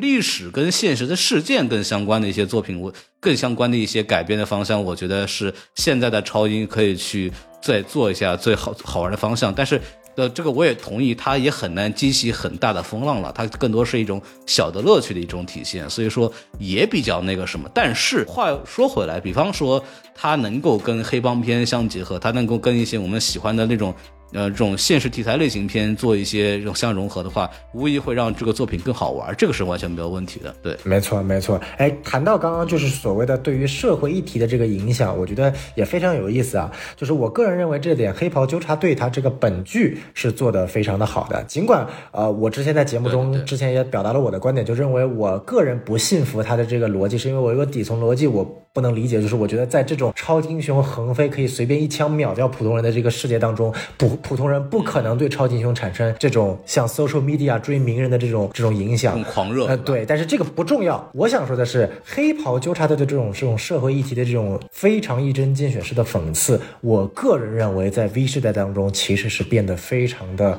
肤浅了。为什么呢？嗯，第一点是 V 时代，它把整个氛围都塑造在了学校里面，它本身就没有办法体现出来一个，就它就变成了一种像信息茧房一样，所有的事情都是在学校之间发生的。他所做的一切关于 social media 的讽刺，就无非就是啊，我的学校就像刚刚黄老师说的那个这个 sorority 的 girl，我打打个比方，我想跟你这个和好，但其实是另外一个啊摄像头在拍我。但这个东西不是黑袍的原创啊，这玩意儿二十年前的美国青春片里面早。我就拍这种套路，无非就是要告诉你，sorority girl 很垃圾，这种 mean girl 很命，对不对？不要让我们这些清纯的主角相信这种 mean girl，他们是不可能好的，这个太 cliche 了。然后就是搞了一个所谓的排行什么，然后影片中也没有解释说你前面的排行能怎么样，就是给你一个空虚的，说你排名第一的人就能够进到这个什么超级七人队。然后你到了影片的，就是到了整个剧集的最后，也没有解释这个排名的上升到底有什么实质的影响。就所有的一切的所谓的媒的讽刺全都聚集在了这个学生本身在这个学校里面的受欢迎程度，这个东西就太肤浅了。你没有办法让我感觉到黑袍这种真的意义上说，我操，这个东西好真实，好露骨，好能让我感觉到一种会心一笑的讽刺。V 时代的讽刺基本上全是嘛上个世纪校园青春片完胜的套路，套一层超英的皮。嗯，懂。但是就是比方说，我之前这个工作是平台有关的嘛。就是你可以理解为我的我的公司有点像 Vote，对吧？哎，嚯，这里边会比方说，我就比方我们会做很多活动嘛。对吧？我们会评奖，对吧？评奖的这个逻辑啊，跟这个前面按照我们的明明面上的规则啊，往往是不一样的，对吧？这个这个部分，我觉得在那段他们打电话评，就是他们几几个人在开会，就是那个 Ash，他们在开会的时候说，比如说排名第几，我们先把前十名捋一遍，对吧？怎么怎么回事？哎呀，这个事情我经常做，知道吧？之前我上班的时候，经常经常会干这种事儿，就是把一帮那个名单捋一遍，说我们到底选谁，然后怎么说呢？有很多的选的理由。不是跟他们做的什么东西或者表现有多好有关系，对吧？有很多其他的理由会存在，就可能是一句很莫名其妙的一个理由，就把这个人就否掉了，对吧？就就这种事情，我看的时候还是会觉得很有意思的，因为我可能是干这个，我就更加的会有那种啊，对吧？你给我来这套，对吧？然后包括特别逗，就最后面那个很很好玩那个讽刺嘛，就是他们给给一个个打电话，挨个打电话说谁能救我们，我们就来进七人小队，我就就我觉得那个段实在太太逗了，对。就是说了半天，就是只有只有你对这个平台有有用，对吧？你你才是会被我们喜欢的，对吧？否则你表现再好都没有意义。我觉得这一段还是挺有意思的。没错，没错。哎哎，所以说我觉得孔老师说这就是刚刚就是我跟孔老师说的一个是从社会议题的，一个从个人的这个降为就是降低神格、凸显人格的这个方面，确实是可能超级英雄去往下走的下一个方向。我为什么说这两个方向很重要呢？其实就要讲到有一部剧就是《洛基二》。啊，呃，我们知道，就是我这期节目，我和匡老师在录的时候，洛基正好出到第二季的第五集，还差最后一集，所以，呃，我不知道这部这期节目什么时候上线啊？可能上线的时候已经大结局播了，可能没播，但是不重要。就是以我看到现在的看法，就是。呃，我们都知道 MCU 目前为止非常的摆烂啊，不管电影还是这个这个美剧，就是除了《银河护卫队三》之外啊，对，都挺摆烂的。然后《银河护卫队三》除了这个所谓的你要是放掉所有的情怀因素，纯粹看这个电影的话，也就中等往上偏七分左右的成绩，也跟第一、第二部稍微还是有点差距的。嗯，所以我个人认为呢，不抱希望看《洛基二》的啊。然后《洛基二》的前四集呢，也非常符合我对它的不抱希望，因为真的是非常的平庸。但是第五集完全让我大跌眼镜。嗯。这第五集的洛基二应该是我看就是这两年看超级英雄题材来说，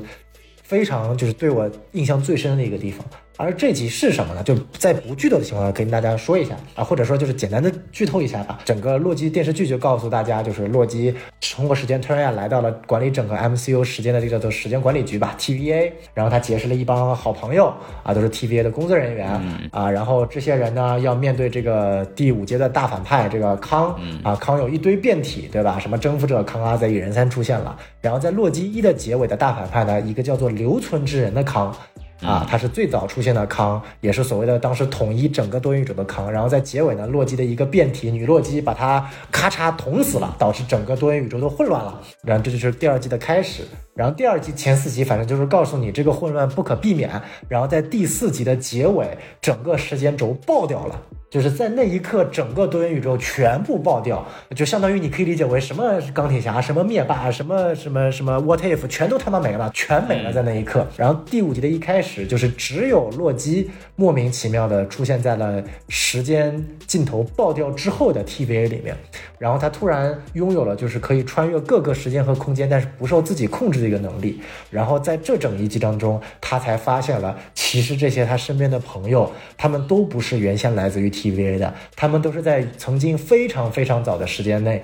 被各个时间线、各个多元宇宙拉到 TVA，然后洗了他们的所有的头脑，洗了他们所有的记忆，把他们强迫的变成了 TVA 的员工。所以说第五集其实没有什么大场面，也没有什么其他 MCU 客串的角色，纯粹讲的就是洛基如何在这一集的过程当中重新说服、说动这。本身已经重新回到了他们各自生活的人，让他们又放弃现在自己的生活，重新回到 TV 去拯救整个多元宇宙时间线的一个流程。就它是其实是一个剖析角色内心的一个过程啊，包括其中有一个非常。也是跟现实去对上的，就是说啊，在剧当中有一个呃，类似于文员吧，或者电脑操作人员，就是一个很嬉皮笑脸的一个，像是一个喜喜剧角色，一个笑角的这样的一个角色，非常搞笑。但是在这这集当中就体现出来，他其实真实身份是一个穷凶极恶的逃犯，他是当年从一个监狱跟另外两个室友逃出去，然后在逃出去逃狱成功的之后，被莫名其妙的抓到了 TVA 的。而这个事件是有真实参考的，在历史上那个监狱真的是有三个人莫名其妙的就逃出监狱，然后从此没了下落，就再也找不到这三个人跑去哪去了，突然消失了踪迹。又是 DB Cooper 那一套呗？哎，对，又是 DB Cooper 那一套。就这种小巧思的设计，加上就他把我前面所说的超级英雄去跟社会做一个很巧妙的结合，但又去把这些，其实这一集就是一个人文思维的关怀。他通过洛基的视角去看到了另外主角团四个成员他们曾经可能拥有的生活，他们被 TVA 夺走的生活，和他们现在尽管曾经被 TVA 夺走，但是现在为了拯救多元宇宙，依然被洛基说动，或者可能情愿，可能不情愿，但是最终回。到了这个队伍，要一起去面对这个时间线最后的这个这个这个爆破的这个事情，尽管非常的俗套，对不对啊？我又是集结队伍要去做这一套，但就是非常的好。然后在这个过程当中，洛基也发现了自己的秘密，为什么没有办法掌控这个时间的这个不断的穿越，甚至他到最后最终成功升格，从恶作剧之神升格到了整个 MCU 的故事之神，就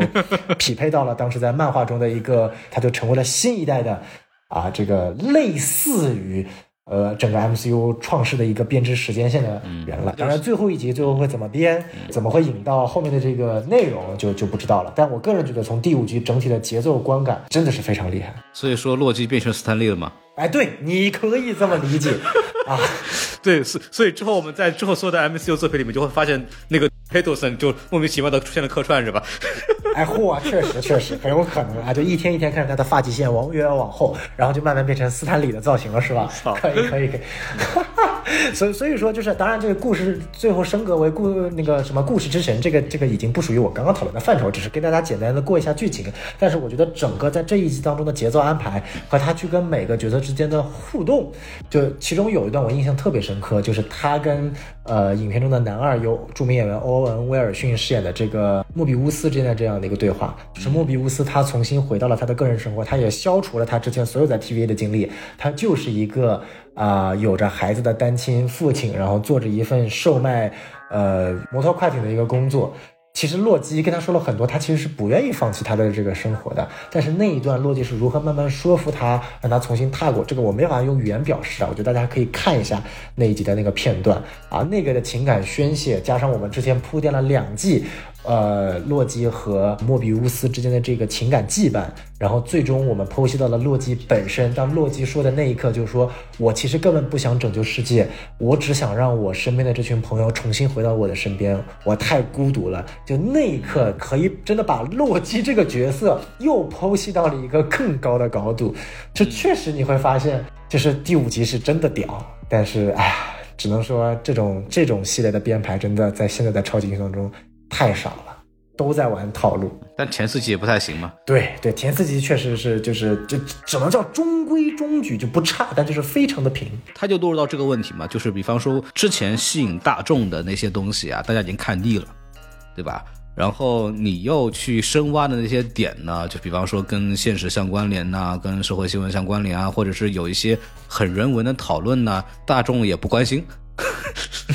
对对吧？就就是陷到这种绷不住了，对吧？这种尴尬的境地，然后就会大家会发现，所谓当年最喜欢的那些超英的那些乱七八东西，我已经不想看了。然后，好，我洛基或者我黑袍跟你正儿八经聊一些很深的东西的时候，你也不在意，没错，对吧？就是就陷入这种很尴尬的事情了。就是所有的。类型题材到后来可能都会陷入到这个问题，就是把它推向神坛的元素，然后大家都会吃腻，然后他想所有试图的改变，后来发现大家其实也并不真的喜欢，然后对，然后就就没有办法了，就就是一个很尴尬的问题。没错，没错，就是到现在是否能真的出来一部剧集，能够把刚刚前面孔老师和我所说的这个既能够让观众有爽的一些商业性和一些啊我们叫套路也好，或者说是一些爆点也好的东西，又能够添上。像这种真正，我觉得看到洛基第二季第五集这种深挖角色内心世界的这种呃偏个人性的东西，能够结合在一起啊，当然可能那就是超异能族吧？好吧，那韩国人先拍出来这种东西，对对对对对，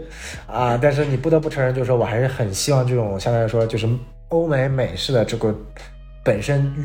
超英雄发源的这片土地啊，还是能够稍微的自己也自我革新一下的啊，别继续这个深陷自己的这一个所谓的舒适圈了啊，这个恨铁不成钢啊。作为一个老超英雄粉丝，你看看后面出的什么东西，这个惊奇队长二啊，唉，要上升的话，可能上上升到一些文化属性的东西了。就是我们基本上你看完超英能。足这种片子，你就知道这个东西美国国人拍不了。对，这种很细腻的、很家长里短的这种婆婆妈妈的这种东西，你知道吗？就是韩国人的擅长的东西嘛。嗯，对吧？这个是美国人拍不出来的，美国的文化里没有这个东西。你看，比方我们又说到 Generation V，为为什么我们会觉得很 c h 因为这就是美国拍了几十年的这种校园青春片的典型人物、典型性格、典型案例。嗯，典型事件，对吧？就这东西都是纯美国人会拍出来的东西，就是老美就能干的事儿，对吧？你你再往下，你指望他们能有什么新东西，你就很难了，因为这个文化可能就是把他们陷在这种地方。我你看，比方说我们说一提到这个洛基二，我们就要提到这个关机；一提到关机，我们就提到瞬息全宇宙。瞬息全宇宙是一个亚洲班底，它是融入了很多中国文化，然后重新去提炼出来一种新的东西。你也可以理解为它本它也是一个超级英雄电影。它其实也是一种超级英雄电影，然后，但它就是一个很不一样的、很有想法的、很特殊的一种东西。但这个东西不是来自于美国文化的，这个东西它来自于其他的亚裔，它来自于中国的那些思思维方式，在进行这种重新的融合，然后才出了新的东西。所以说，我是不指望美国本土或者美国人能够去整出来一个什么新的东西。其实，我现在特别的期望说。像韩国一样，就是那不同的国家，甚至华裔、韩裔，不同的文化背景来源的人，去重新做超级英雄，然后我觉得反而可能有机会能出一点新的。好玩的东西，因为美国人真的已经把这东西拍到已经没东西可拍了。嗯，哎，这个点我觉得非常有意思啊，就是说我我我我会往另一个方向去拍，就是说，其实我我倒不认为就是欧美它不具备的这个元素，但是它非常可惜。我举个例子啊，就是我们之前也做过一期节目，是《最后生还者》。《最后生还者》它改编自一个欧美游戏，然后现在也拍了剧，剧的可以说是评价爆棚啊。就是为什么《最后生还者》成功，它也是讲了一个套路，就是在一个我们知道丧尸题材大家都爱看，对不对？什么生化危机。啊，僵尸大战啊，这些东西，但是谁会去想到讲一个在一个末日丧尸的背景下，一个失去女儿的父亲，对生活万念俱灰的父亲，跟一个丧尸双亲的之间的女儿，两个没有血缘关系之间爆发出来的一种强烈的情感羁绊。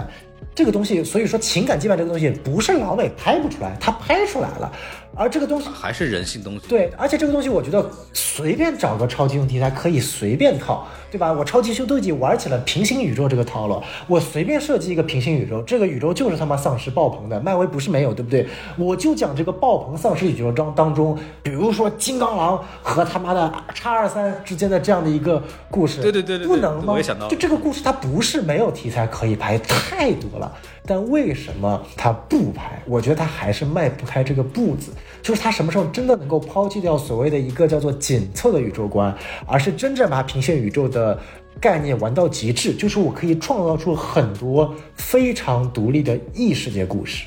然后可以跟很多其他的所谓的元素融在一起，就超异能族，我把跟校园青春剧融在一起了，我能不能跟丧尸连在一起，跟犯罪连在一起，跟黑帮连在一起？而且这个东西不要有太多的什么宇宙关联性，就比如说前两天刚刚又公布的一个新的预告，漫威的那个回声啊，这个是属于衍生剧的衍生剧，妈的，回声是鹰眼那个剧里面的一个很垃圾的配角，也是因为政治正确，因为你妈的是个聋哑人。啊，不好意思啊，我这里没有对聋哑人任何的不敬，我只是觉得就是从商业上来说，真的是太蠢的一件事情了。为了纯为了政治正确，然后去拍了一部剧，不仅毁掉了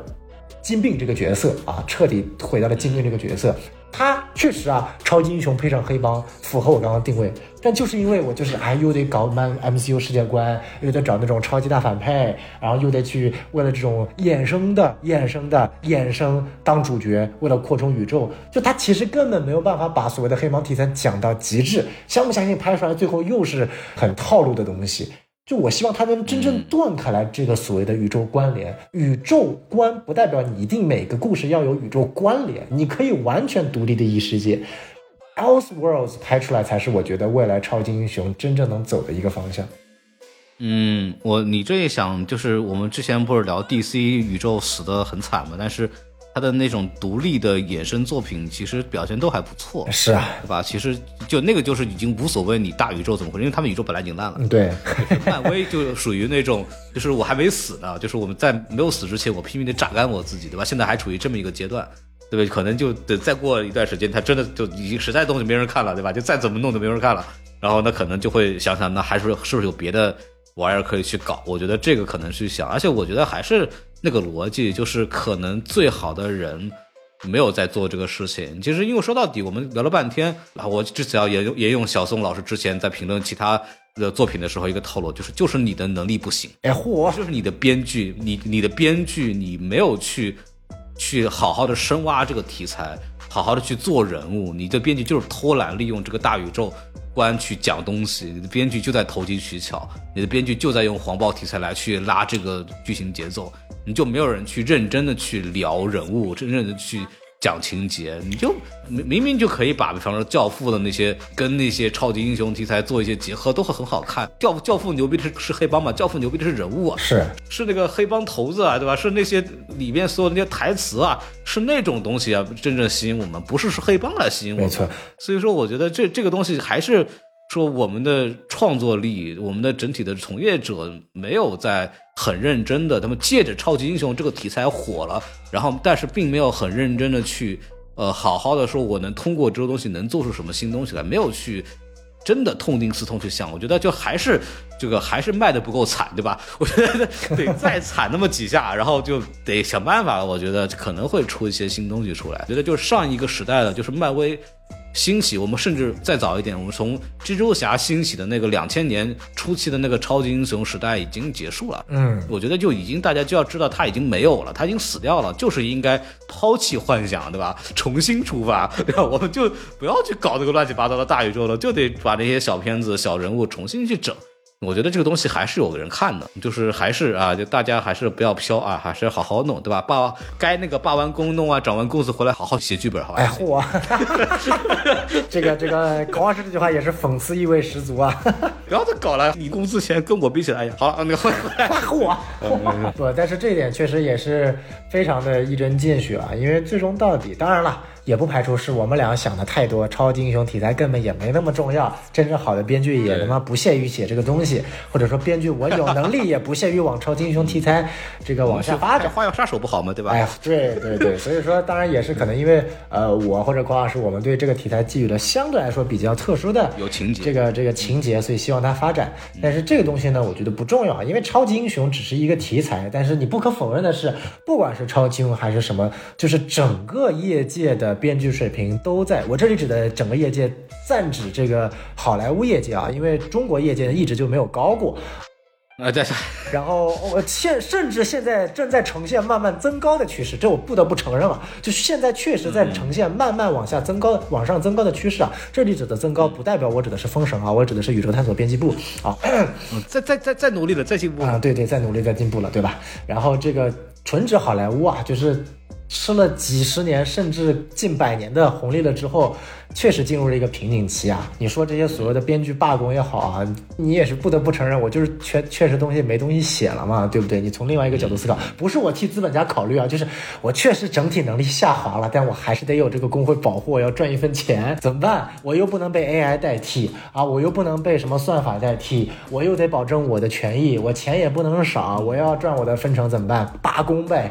对吧？你但凡你真的回到零零年那会儿，妈的那个时代的编剧功力，我好莱坞，我我要是制片人，我愿意多给你几十万的钱啊！你只要给我把编剧写好，我不愁票房啊！罢工这个事儿，当然就各种原因都很复杂，是。当然，这个随着整个大环境的经济下行吧，这种，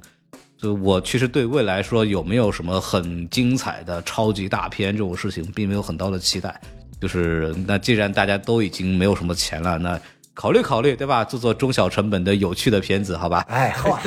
就就好好好好写点好玩的东西，我觉得还是还是可以去弄一弄的。没错，别的东西我也不敢奢求了。现在这个时代的，那个谁 谁能说得准呢？对不对？啊，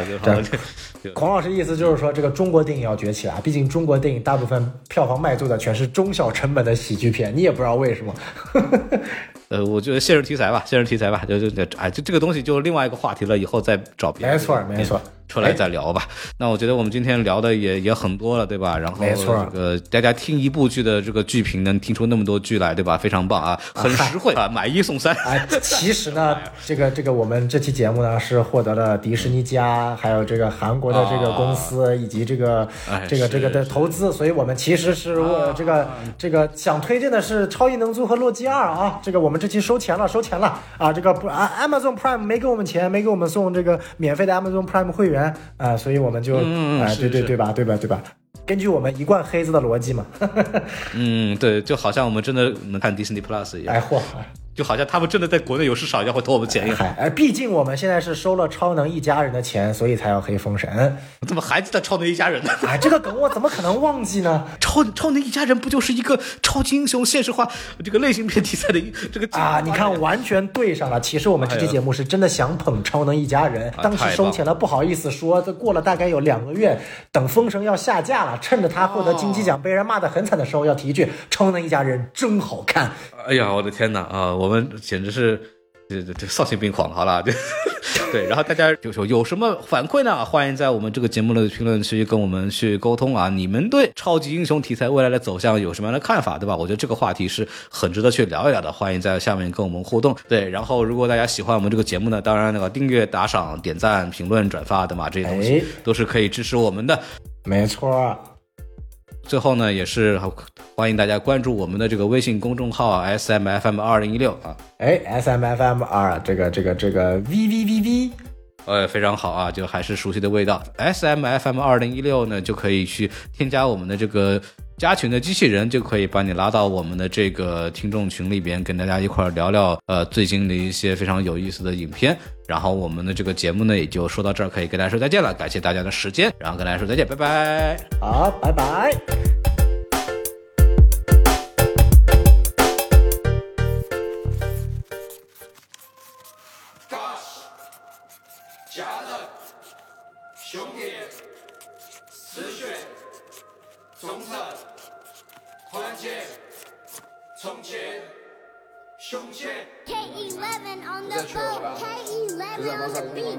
Yeah，因为我们从前，哎。万荣誉献给重庆和我的丝血红，一切来得不容易，手指们按下红衣，重庆是血脉传，都从小耍到大，祝南安区少赛，龙门阵做了七百。为个娃，当个小潇洒，笑容我想当个习惯。从哪儿来？从哪儿来？到哪儿去？到哪儿去？从哪儿来？从哪儿来？到哪儿去？到哪儿去？从哪儿来？从哪儿来？到哪儿去？到哪儿去？从哪儿来？从哪儿来？到哪儿去？到哪儿去？那条路不显深，和我的死穴刻画乾坤。重庆的根扎得很深，死穴在我心头点了人灯。这音乐让我们聚在了一起，我们像血液一样融成一体。感谢就像是最大的亲密，不要拿那些和我们去比。以前我啥子都没得，还以为啥子都懂，现在我啥子都有了，但是我装起不懂。从成都，从成都到重庆，到重庆，从綦江，从綦江到重庆，到重庆，从江北，从江北到狼狈，到狼狈。和兄弟，好兄弟出死血，出死血。把荣誉献给重庆和我的丝血红，一切来的不容易，手指们按下红衣。重庆是血脉传，都从小耍到大，祝龙门阵做了七百。为个娃，当个小潇洒，想着往下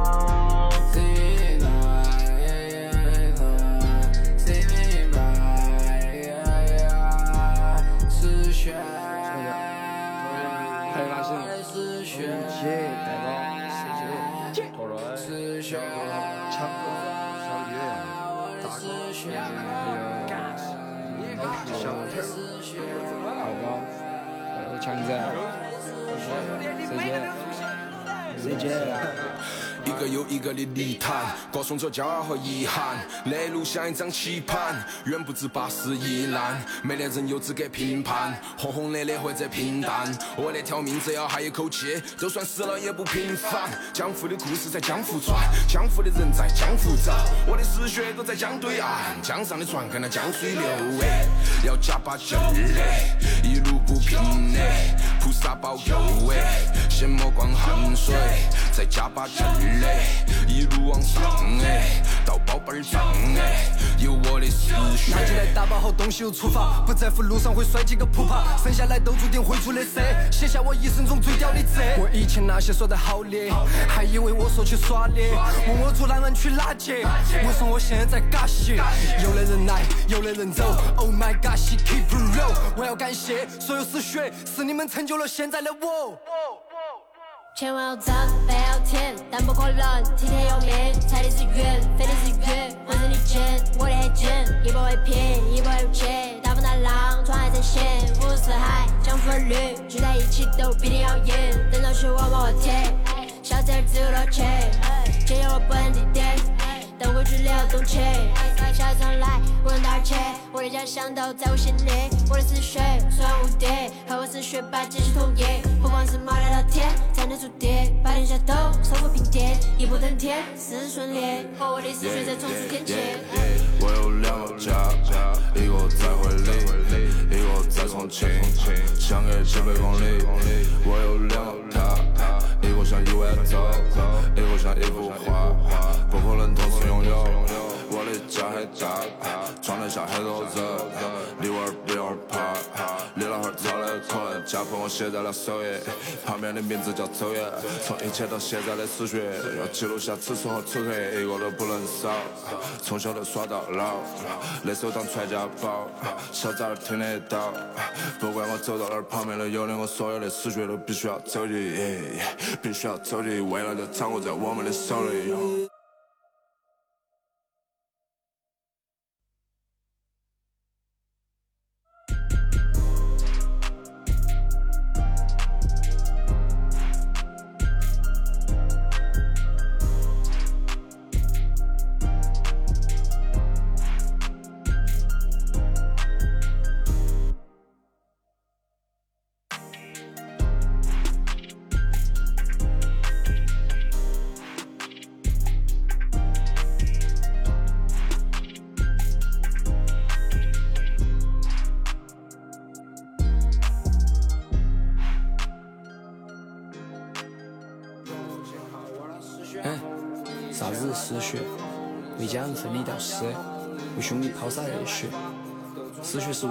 亲兄弟，